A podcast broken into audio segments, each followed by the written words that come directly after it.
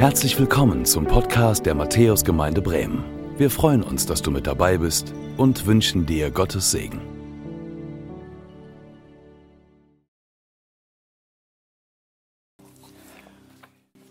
Ja, Gnade sei mit euch und Friede von dem, der da ist, der da war und der da kommt, Jesus Christus, unser Herr. Wir sind in der Predigtreihe Frei sein. Wir behandeln den Galaterbrief. Einige von euch, die das äh, verfolgt haben in den vergangenen Wochen oder auch am Bildschirm miterlebt haben, können sich erinnern. Der Galaterbrief, Kapitel 5, Kapitel 6, das wird uns bewegen, auch noch in den nächsten Wochen. Das ist ein richtig krasser Brief, den Paulus da geschrieben hat. Und heute geht es um einen Abschnitt ähm, Galater 5, die Verse 7 bis 13. Und ich lese uns diesen Abschnitt nach der Hoffnung für alle Bibel mal einmal vor. Da heißt es, Ihr wart doch auf einem so guten Weg. Wer hat euch nur davon abgebracht, so dass ihr der Wahrheit nicht mehr folgen wollt? Das war am vergangenen Sonntag das Thema gewesen, wo Kim uns so gut darüber gepredigt hat. Wer will euch abbringen? Warum folgt ihr mir nicht mehr? Gott will das bestimmt nicht. Er ist es ja, der euch berufen hat. Wie ihr wisst, genügt schon ein wenig Sauerteig, um den ganzen Teig zu durchsäuern. Weil ich dem Herrn vertraue, bin ich zuversichtlich, dass ihr in dieser Frage mit mir übereinstimmen werdet. Wer euch aber im Glauben durcheinander bringt, wird seiner Strafe nicht entgehen, wer er auch sein mag. Liebe Brüder und Schwestern, manche Leute behaupten, ich selbst würde alle Christen dazu drängen, sich beschneiden zu lassen. Würden mich die Juden dann aber noch verfolgen? Dann brauchte auch niemand mehr Anstoß daran zu nehmen, dass unsere Rettung allein durch Jesus und seinen Tod am Kreuz kommt. Wenn diesen Unruhestiftern die Beschneidung so wichtig ist, dann sollen sie sich doch gleich kastrieren lassen. Durch Christus seid ihr dazu berufen, frei zu sein, liebe Brüder und Schwestern. Und das ist der Vers, der dann ähm, in Kürze dann auch am Sonntag kommen wird, über den Philipp König predigen wird. Durch Christus seid ihr dazu berufen, frei zu sein, liebe Brüder und Schwestern. Ich bete. Herr Jesus, so bitte ich dich von Herzen darum, dass wir auf das hören können, was du uns heute Mittag sagen willst. Du weißt, was wir mitgebracht haben in diesen Gottesdienst hinein. Du weißt, was uns bewegt, vielleicht auch behindert, dir zu begegnen. Ich möchte dich darum bitten, Herr, dass du es zur Seite stellst und dass wir frei und offen sein können, damit du connecten kannst mit uns, damit du zusammen mit uns kommen kannst, damit unser Leben verändert wird, so wie du das gerne haben willst. Heile du uns und heilige uns. Herr, wir brauchen dich. Danke, Herr, dass wir dein Wort haben, das Leben schafft. Auch heute Mittag hier bei uns. Amen. Ja, ein Leben, das sich nach der Gnade Gottes ausrichtet. Die Gnade Gottes ist ja Thema in der Zeit jetzt hier bei uns an den Sonntagen. Ein Leben, das sich nach dieser Gnade ausrichtet, das sich dieser unverdienten Zuwendung Gottes, das bedeutet ja Gnade, Gott wendet sich unverdient uns zu dass sich dieser Gnade, dieser Zuwendung bewusst ist, ist immer auch ein Leben in Berufung. Du bist berufen. Ich bin berufen.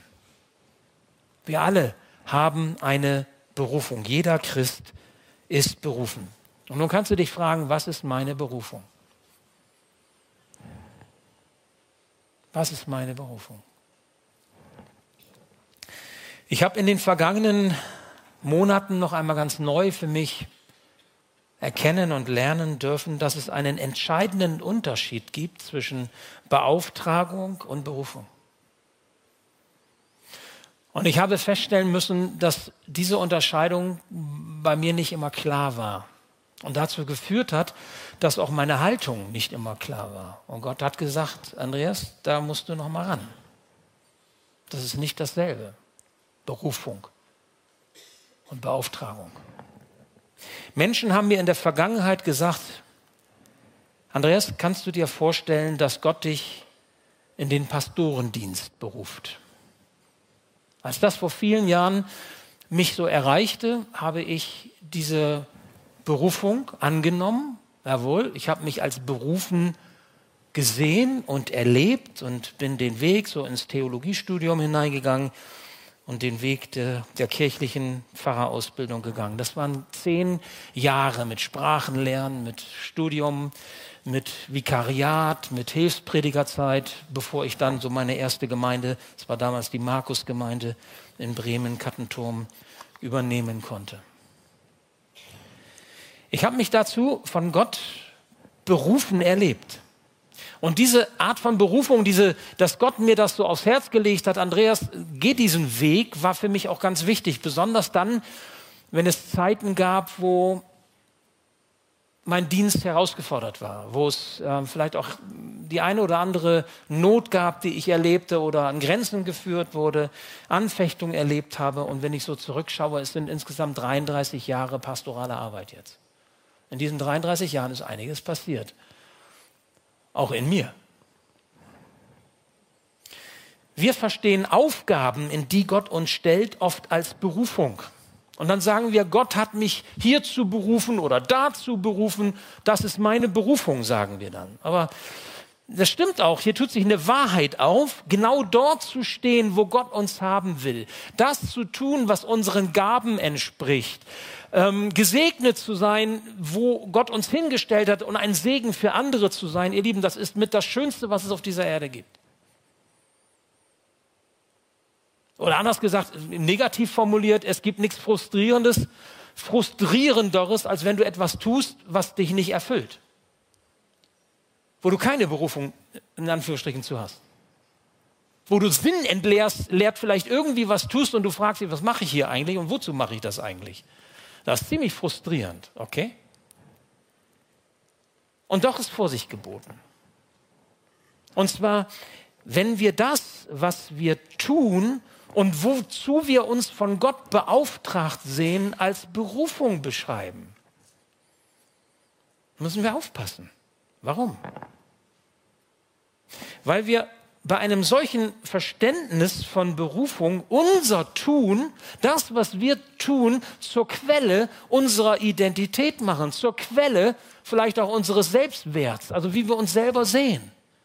Eine solche Haltung auf den Punkt gebracht lautet, ich bin, was ich tue. Ich bin, was ich tue. Darf ich dich fragen, und was bist du, wenn du nicht mehr tun kannst, was du so als wertvoll erachtest für dich und für deinen Wert? Was ist dann? Was ist dann, wenn du auf einmal nicht mehr das so tun kannst, wie du es dir jetzt gerne so auch gerne machst und wichtig ist? Sei es, dass du krank wirst, sei es, dass du älter wirst, sei es, dass du gebrechlich wirst, sei es, dass du in irgendwelche Krisen hineinkommst oder in Beziehungen in Nöte kommst und auf einmal funktioniert das nicht mehr so. Was ist dann, bist du dann immer noch das, was du tust oder eben nicht mehr tun kannst? Darf ich dich fragen? Stell dir vor, dein Vater sieht dich und sagt, ey mein Kind, hast du immer noch nicht verstanden? Hast du echt noch nicht begriffen, dass ich dich liebe, egal was du tust? Hast du es noch nicht verstanden? dass meine Liebe weit über das hinausgeht, was du tust oder leistest oder bewegst oder bewirken kannst in dieser Welt? Weißt du das nicht? Gott hat mich im vergangenen Jahr gefragt, was er mir als Person für sich genommen wirklich bedeutet. Und ich musste erst mal einen Moment über nachdenken, was, was willst du eigentlich von mir? Weil ich auf einmal verstand, Gott ist nicht nur ein Mittel zum Zweck. Also wir brauchen Gott um zu, um irgendwas zu erreichen. Ich habe Gottes Nähe gesucht und gebraucht, weil ich Ideen für die Predigt brauchte, weil ich Programme für die Gemeinde auf, für den Gemeindeaufbau entwickelte, weil ich überlegen musste, wie kann ich übergemeindlich das eine oder andere für die Kirche und für das Reich Gottes tun, in der Seelsorge oder was auch immer. Ich habe Gott gebraucht. Ich habe Gott benutzt. Und das mag für sich genommen per se, für sich ja auch nicht unbedingt was Schlechtes sein.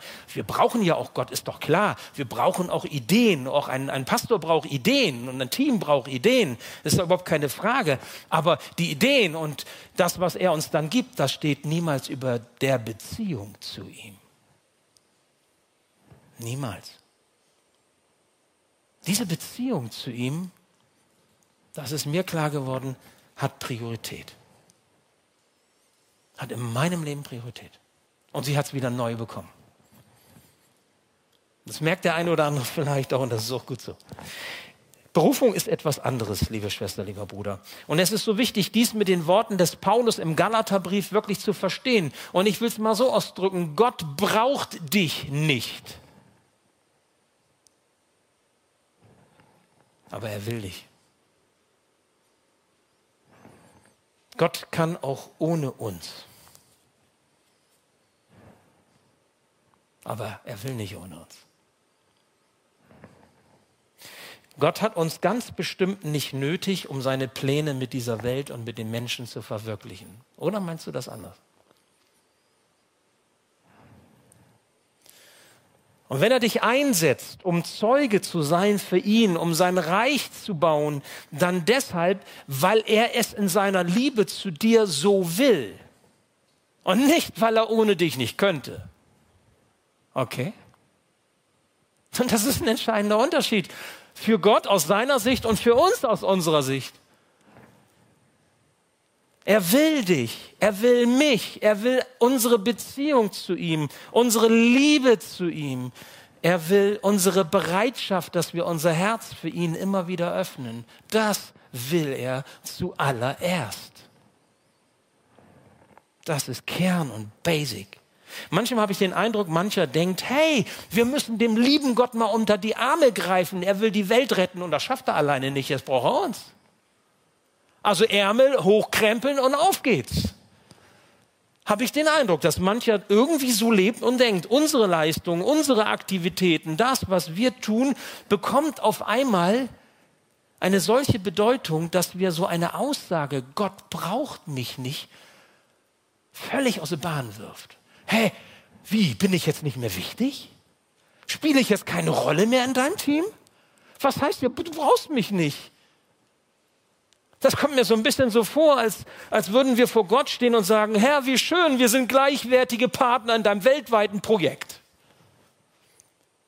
Nein, wir sind nicht gleichwertige Partner in seinem weltweiten Missionsprojekt. Auf keinen Fall.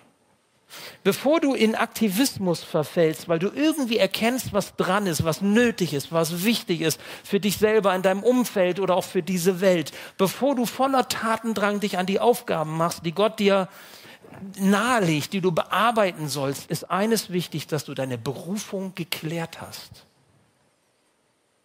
Deine Berufung geklärt hast. Was sie ist und was sie nicht ist. Berufung nach dem Zeugnis der Bibel ist dieses. Der Gott, der nichts bedarf, der Gott, der alles aus sich selbst heraus schaffen kann, das nennen wir Allmächtigkeit. Nicht Bruce allmächtig, sondern Gott allmächtig. Der Gott, der spricht und es geschieht. Der mit einem Wort den Kosmos schafft und alles war sehr gut der mit einem Wort einen Kranken gesund macht und er kann wieder gehen, er kann wieder sehen, der mit einem Wort die Sünde vergibt und die Sünde ist weg. Dieser Gott, der aus sich selbst heraus so mächtig ist, der durch sein Wort Leben schafft, er hat seine Schöpfung, er hat seine Menschen, er hat uns so sehr lieb, dass er uns in Jesus entgegenkommt und uns ruft. Jesus ist Gottes Ruf. Gottes Ruf zurück in die Gemeinschaft mit Gott.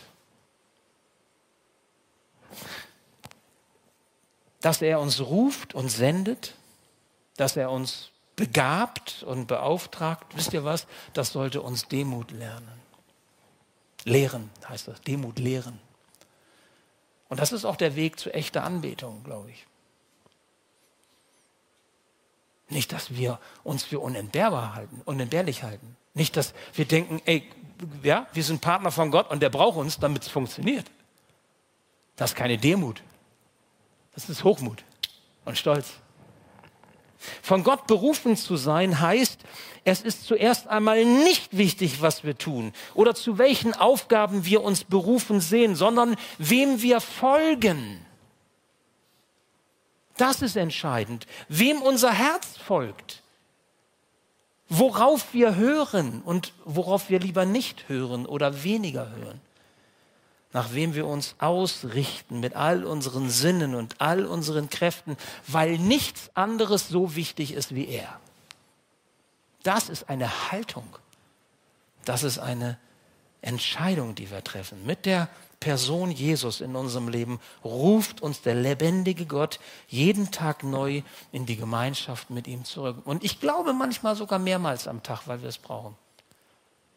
Ist ja nicht einfach nach dem Motto, ich habe mich bekehrt irgendwann einmal und dann ist schon gut. Sondern es kann immer wieder so sein, mehrmals am Tag, dass er mich zurückruft. Hallo, hallo, ich bin noch da. Hast du mich vergessen? Bist du jetzt in deinem Frust und in deinem Ärger oder in deiner Verletzung, in deinem Wütendsein oder vielleicht auch in deiner Freude und in deinem Elan, bist du jetzt ohne mich unterwegs? Hallo, ich bin noch hier. Hast du mich vergessen? Ohne mich bist du gar nichts, nicht andersrum. Wir brauchen ihn. Paulus sagt, ihr wart doch auf einem so guten Weg. Wer hat euch nur davon abgebracht, sodass ihr der Wahrheit nicht mehr folgen wollt? Gott bestimmt nicht. Er ist es ja, der euch beruft. Euch alle. Jeder von uns, jung und alt. Wir alle haben eine Berufung. Und die zählt und die ist entscheidend. Egal mit welchen Aufgaben im Reich Gottes und in dieser Welt wir beauftragt sein mögen, ob wir nun Pastoren sind oder Missionare oder ob wir Hausfrau oder Mutter oder Handwerker oder Geschäftsführer oder Inhaber oder, oder ich weiß nicht was sind, Schüler. Es spielt keine Rolle. Jeder von uns hat diese eine Berufung. Die Beauftragung, ihr Lieben, die Gott uns gibt. Die Beauftragungen sind verschiedenartig. Aber die Berufung, die wir haben, die ist für alle gleich und für alle ganz zentral. Was ist die Berufung? Magnus Malm, der schwedische Autor, hat es einmal so gesagt, unsere Berufung ist eine Wiederherstellung der Beziehung zwischen Gott und Mensch. Die tägliche, vielleicht auch mehrmals tägliche Wiederherstellung der Beziehung zwischen Gott und Mensch. Ich nenne das mal mit einem Begriff, der, weiß nicht, ob es den gibt, God-Life-Balance. Nicht Work-Life-Balance, also dieser Ausgleich zwischen Arbeit und Tätigkeit und Beauftragung so im alltäglichen Leben und dem privaten, dem, dem, der Freizeit und dem gesunden Verhältnis dieser beiden Kräfte, sondern God-Life-Balance. Ich finde eigentlich, das ist ein viel besserer Begriff für uns Christen. Die Frage, wo, wo taucht Gott auf und ist das Verhältnis in meinem alltäglichen Leben, bei dem, was ich tue, in dieser Balance überhaupt noch gegeben? Oder renne ich vorne weg und sage, Jesus, sieh mal zu, hallo, komm mal ein bisschen schneller hinterher. Wie sind wir eigentlich unterwegs? Gott hat uns zu Christus gerufen und er tut das immer wieder, weil nach dem Zeugnis der Apostel nichts wichtiger ist, als mit Jesus verbunden zu leben. Ihm zu folgen. Auf dem Fundament seines Wortes zu stehen, ganz unabhängig davon, was für eine Beauftragung jeder einzelne von uns hat. Gott, das möchte ich dir ganz klar sagen, Gott sucht keine Helden. Du hast keine Berufung, ein Held zu sein. Gott sucht Nachfolger. Folge mir nach, hat Jesus gesagt zu seinen Freunden. Und weißt du was? Manchmal hilft nichts anderes, als dass uns dieser liebevoller Vater, vielleicht durch eine Lebenskrise, vielleicht durch eine Anfechtung, vielleicht sogar durch die Erkenntnis der eigenen Sünde und des eigenen Versagens, der eigenen Schwäche, dass Gott uns vom Sockel holt, in die Stille führt, in die Einsamkeit führt damit wir uns mit uns selbst auseinandersetzen, damit wir wach werden, damit wir das Wesentliche im Leben erkennen und bereit sind, uns ihm zu stellen, ohne abgelenkt zu sein von all dem, was uns sonst so wichtig erscheint, aber nicht wirklich wichtig ist in seinen Augen. Dietrich Bonhoeffer, dieser bekannte evangelische Theologe, der wirklich viele gute Dinge gesagt, viele gute Bücher geschrieben hat, hat in einem seiner Werke Nachfolge heißt das, geschrieben, bevor er dann von den Nazis hingerichtet wurde. Er sagte, jeder ist allein gerufen. Er muss allein folgen. Christus will den Menschen einsam machen. Er soll nichts sehen als den, der ihn rief. Vielleicht ist das nochmal ein ganz anderer Zugang zu dem, was du so schicksalshaft erlebst, wo du sagst, Herr, warum und wozu, was soll das? Warum habe ich jetzt diese Krise, warum habe ich diese Not, warum habe ich diese Herausforderung? Mal zu sehen, zu sagen, okay, Herr, ist das vielleicht etwas, was du mir sagen möchtest? Dass ich zu mir selbst finde und dass ich in die Stille komme, in die Einsamkeit. Nicht, weil du mich einsam machst, sondern weil du mir was klar machen willst, weil du mir was zeigen willst. Und ich kann es nur erkennen, wenn ich mich dem stelle. Und das geht nur, wenn alles andere auf einmal ausgeblendet ist. Einsamkeit und Stille. In Matthäus als Pfarrer unterwegs zu sein, mit euch zusammen, Gemeinde zu bauen und Reich Gottes zu bauen, wisst ihr, das ist meine Beauftragung. Das ist nicht meine Berufung. Das ist meine Beauftragung, nicht meine Berufung. Hört die Beauftragung hier in Matthäus irgendwann einmal auf, weil ich in Pension gehe oder was auch immer wäre, wenn das egal, ja? Hört meine Beauftragung hier auf, dann, dann hört meine Berufung deswegen noch lange nicht auf. Meine Berufung, die habe ich, die, die folgt mir mein Leben lang, bis ich irgendwann einmal beim Herrn bin. Deine Berufung, die du bekommen hast, mit Jesus unterwegs zu sein und dieser Verbundenheit mit Jesus zu leben, in der Liebe Jesu zu bleiben, von der dich nichts und niemand trennen kann, wie das Paulus einmal gesagt hat. Nichts Hohes, nicht Tiefes, nichts Gegenwärtiges, nichts Zukünftiges, keine andere Kreatur. Diese Berufung, die bleibt. Das ist deine Berufung, in, in der du stehst, das Fundament, dein Gerüst, an dem du dich festhältst und auch dein Ziel. Die Beauftragung, die kann sich wandeln. Bevor ich hier Pastor wurde, 1998, war ich einige Jahre in einer anderen Gemeinde Pastor. Das war meine Berufung bis dann deutlich wurde, mein Weg geht woanders hin und die Gemeinde musste dann auch und das fiel denen auch irgendwie schwer, weil wir haben uns auch gemocht, das sage ich mal. Musste mich dann auch gehen lassen. Das ist so. Hat ein bisschen gedauert, weil die ersten Jahre war dann immer so, bist du der neue Pastor Müller? Ja, ich bin nicht Pastor Müller, Schröder heiße ich, ist so ähnlich. Bist du der neue Pastor Müller? Ja, bin froh, dass das jetzt nach den Jahren sich verändert hat mittlerweile. Wenn einer kommt, vielleicht werden die sagen, bist du der neue Pastor Schröder? Oder so, ich weiß es nicht. Also, äh, was ist die Berufung und was ist die Beauftragung? Die Erlösung durch die Jesus erwirkt hat am Kreuz und durch seine Auferstehung, das ist die Kraftquelle für die Nachfolge, in der wir stehen. Und nichts ist wichtiger als dem Ruf, dorthin zurückzukehren, jeden Tag neu dort diesem Ruf zu folgen. Nichts ist wichtiger als dies. Und manchmal muss ich das mehrmals am Tag tun. Vielleicht kennst du das auch. Paulus sagt, manche Leute behaupten, ich selbst würde alle Christen dazu drängen, sich beschneiden zu lassen.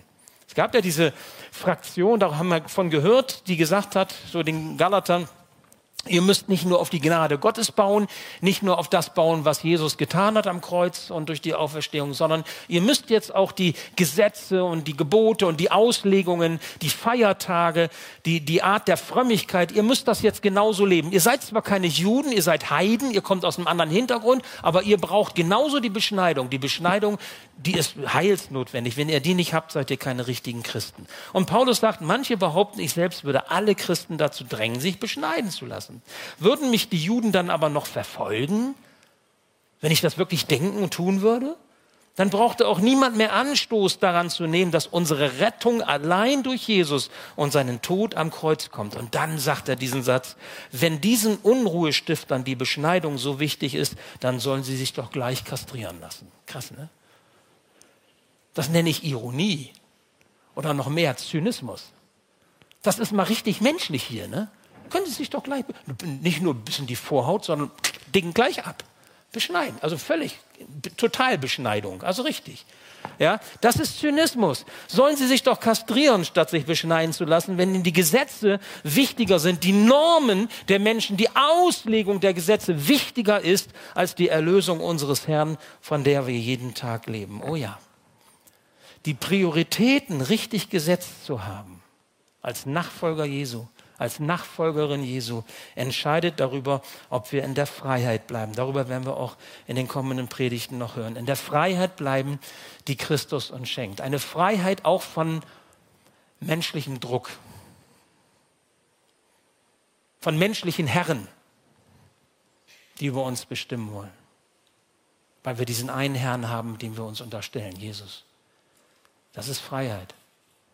Freiheit von dem, was Menschen sagen in der Bindung an Jesus. Das, was Jesus sagt, wichtiger zu nehmen, auch im Herzen, sich nicht davon so beeinflussen, auch die Dinge, die uns durcheinander bringen können, und ich weiß, wovon ich hier rede, nicht, nicht wichtiger zu nehmen als das, was Jesus uns sagt. Nicht die Meinung der Menschen wichtiger zu nehmen als die Meinung, die Gott hat. Und sein Wort über uns und für uns. Berufung und Beauftragung. Es geht hierbei nicht um irgendeine sprachliche Spitzfindigkeit. Ich hoffe, ich konnte das ein bisschen deutlich machen. Es geht nicht um irgendwelche Begriffe, die egal sind, sondern es geht um eine Haltung, die sich daraus bildet und die auch über unsere Ausrichtung des Lebens, ja, und auch des Dienstes entscheidet. Berufen und beauftragt. Eine Frage zum Schluss. Stimmt deine God-Life-Balance noch? Auf dem Hintergrund dessen, was du gehört hast? Stimmt deine God-Life-Balance noch? Solange wir leben, egal wie alt oder wie jung wir sind, solange wir leben, ist es nie zu spät, zu seiner Berufung zurückzukehren. Es ist nie zu spät. Solange du noch lebst, solange du noch atmest, ist es nie zu spät, zu deiner Berufung zurückzukehren. So, ihr Lieben, und jetzt an dieser Stelle höre ich auf. Es gibt keinen weiteren Punkt mehr. Was im Infoblatt steht, ist zwar geschrieben, aber ihr müsst dem nicht glauben. Es gibt weiter keinen Punkt mehr. Ihr habt genug gehört, ihr habt genug zu verdauen und Gott möge euch dazu seinen Segen geben. Und äh, Matthias darf gerne schon nach oben kommen und ich möchte noch einmal beten zum Abschluss. Ja, lieber Herr Jesus, danke, dass du mit uns unterwegs bist.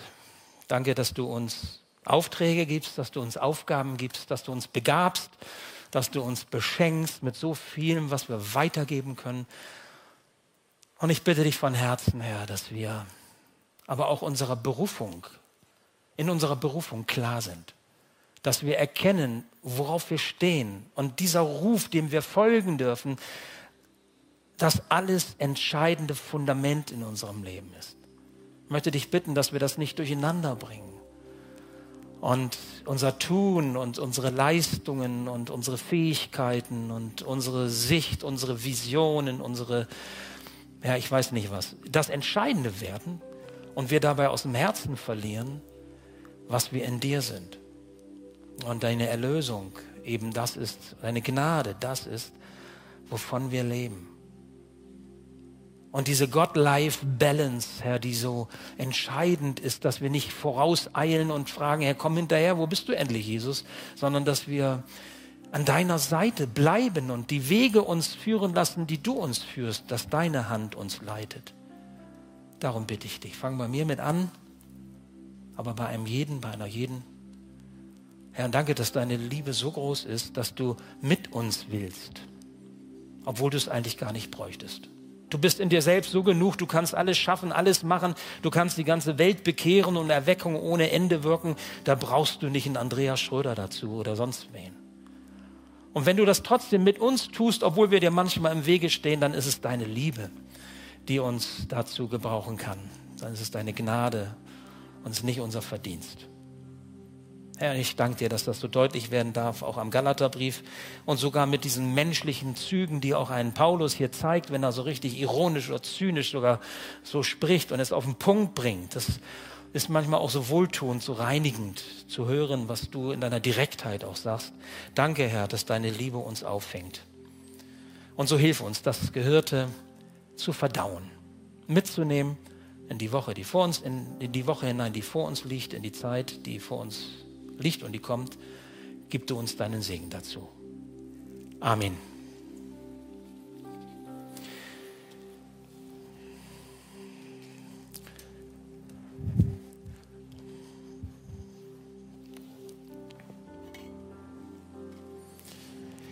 Wir wollen Folgendes jetzt machen.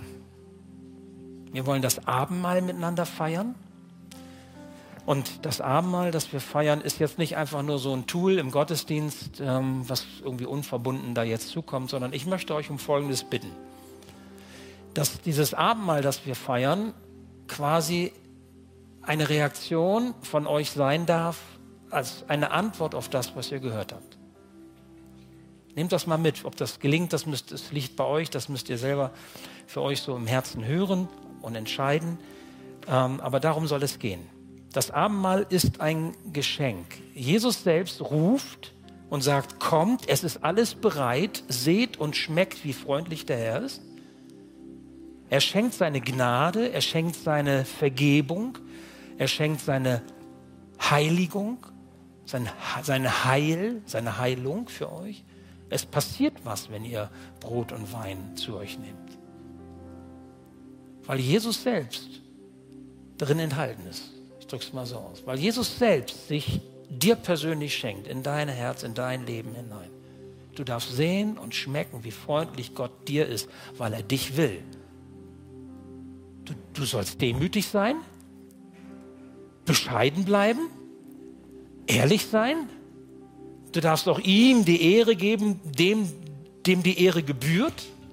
Vielleicht musst du auch vom, vom Sockel runter, um zu sagen, okay, ich demütige mich jetzt, ich werde auch im Blick auf meine Schuld ehrlich, ich sage dir, was zwischen dir und mir steht, ich bekenne es dir. Die God-Life-Balance, ich möchte wieder dich in den Fokus nehmen, ich möchte mein Herz auf dich hin ausrichten, für meinen Dienst, für meine Arbeit, aber auch für mein Leben, für meine Beziehungen. Und das möchte ich erleben, dass du für mich da bist. Und die, diese Begegnung mich verändert. Vielleicht kannst du das so sehen und dich so darauf einlassen. So ist dieses Abendmahl gemeint, dass wir jetzt gleich miteinander feiern wollen. Und ich möchte dir jetzt noch mal einen Moment Zeit lassen, dass du, weil das gehört, finde ich jetzt damit rein, nicht hier so funktionieren und so, sondern dass du dir noch mal einen Moment Zeit nimmst in der Stille, von mir aus auch leise murmeln, das ist auch okay, kann ruhig ein bisschen Gebrummel sein, Gott dein Herz ausschüttest. Wichtig ist eigentlich nur, dass du ehrlich bist und dass du das tust, was du tun kannst. Das ist das Entscheidende. Du brauchst hier nichts vormachen, keine Show abziehen und so, sondern du kannst einfach dein Herz ausschütten. Und dazu ermutige ich dich. Nehmt euch noch mal einen Moment Zeit und lasst euch so darauf ein. Und ich werde dann diese kleine stille Gebetszeit abschließen und mit den Einsetzungsworten zum Abendmahl überleiten. Und dann habt ihr die Möglichkeit, es stehen Helfer hier an den Tischen, dann habt ihr die Möglichkeit, so euch um diese Tische zu gruppieren, wie ihr das dann dort vorfindet, das werdet ihr sehen. Und dort wird man euch Brot und Wein, beziehungsweise Saft. Wir haben hier Saft. Vielleicht ist das auch nochmal wichtig, klar zu sagen. Wir teilen Brot und Saft aus. Traubensaft. Okay? Dass ihr das wisst. Dann lasst uns nochmal still werden.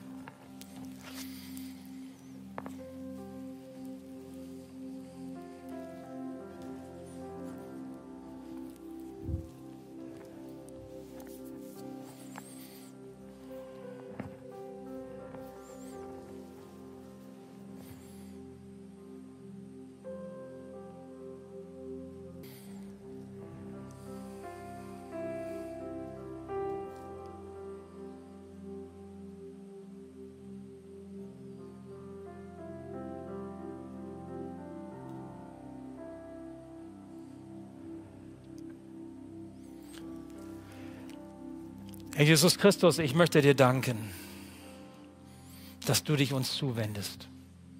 Herr, es gibt nichts, was dich daran hindern möchte und hindern kann, dass du uns in deine Arme schließt.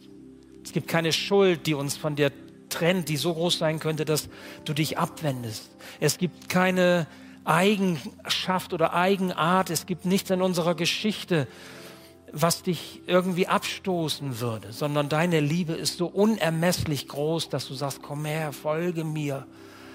Lass dich in die Arme nehmen, ich nehme dich an die Hand, ich lege meinen Arm um dich, ich führe dich. Meine Wege, vertrau mir, sie sind gute Wege. Ich lass dich nicht allein, ich gehe mit, ich beschenke dich. Meine Liebe macht dich frei, setzt dich frei, verändert dich, heiligt dich. Ja, sie heilt dich. Danke, dass wir das erleben dürfen, dass wir ehrlich werden dürfen vor dir, Schuld bekennen dürfen, ja, und so kommen dürfen, wie wir sind. Danke, Herr, dass wir das Abendmahl feiern in dieser Weise und dass du gegenwärtig bist, mitten unter uns. Amen. Unser Herr Jesus Christus, in der Nacht, in der er verraten wurde, nahm er das Brot, dankte, brach's, gab seinen Jüngern und sprach, Nehmt hin und esst, dies ist mein Leib, der für euch gegeben wird, solches tut zu meinem Gedächtnis.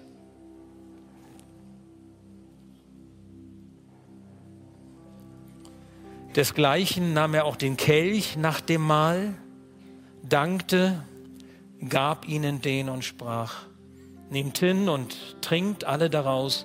Dieser Kelch ist der neue Bund in meinem Blut, das für euch vergossen wird zur Vergebung der Sünden. Solches tut, so oft ihr es trinkt, zu meinem Gedächtnis. Und ich lade euch nun ein, zunächst einmal die Helfer bitte an die Plätze zu gehen und ihr kommt mit dazu und lasst euch beschenken, wenn ihr das möchtet. Kommt, es ist alles bereit seht und schmeckt, wie freundlich der Herr zu euch ist.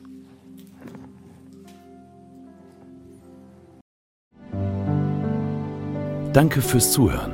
Wir hoffen, dass du heute inspiriert und ermutigt wurdest durch Gottes lebendiges Wort. Unser Gebet ist, dass es viel Frucht bringt. Weitere Infos findest du unter www.matthäus.net.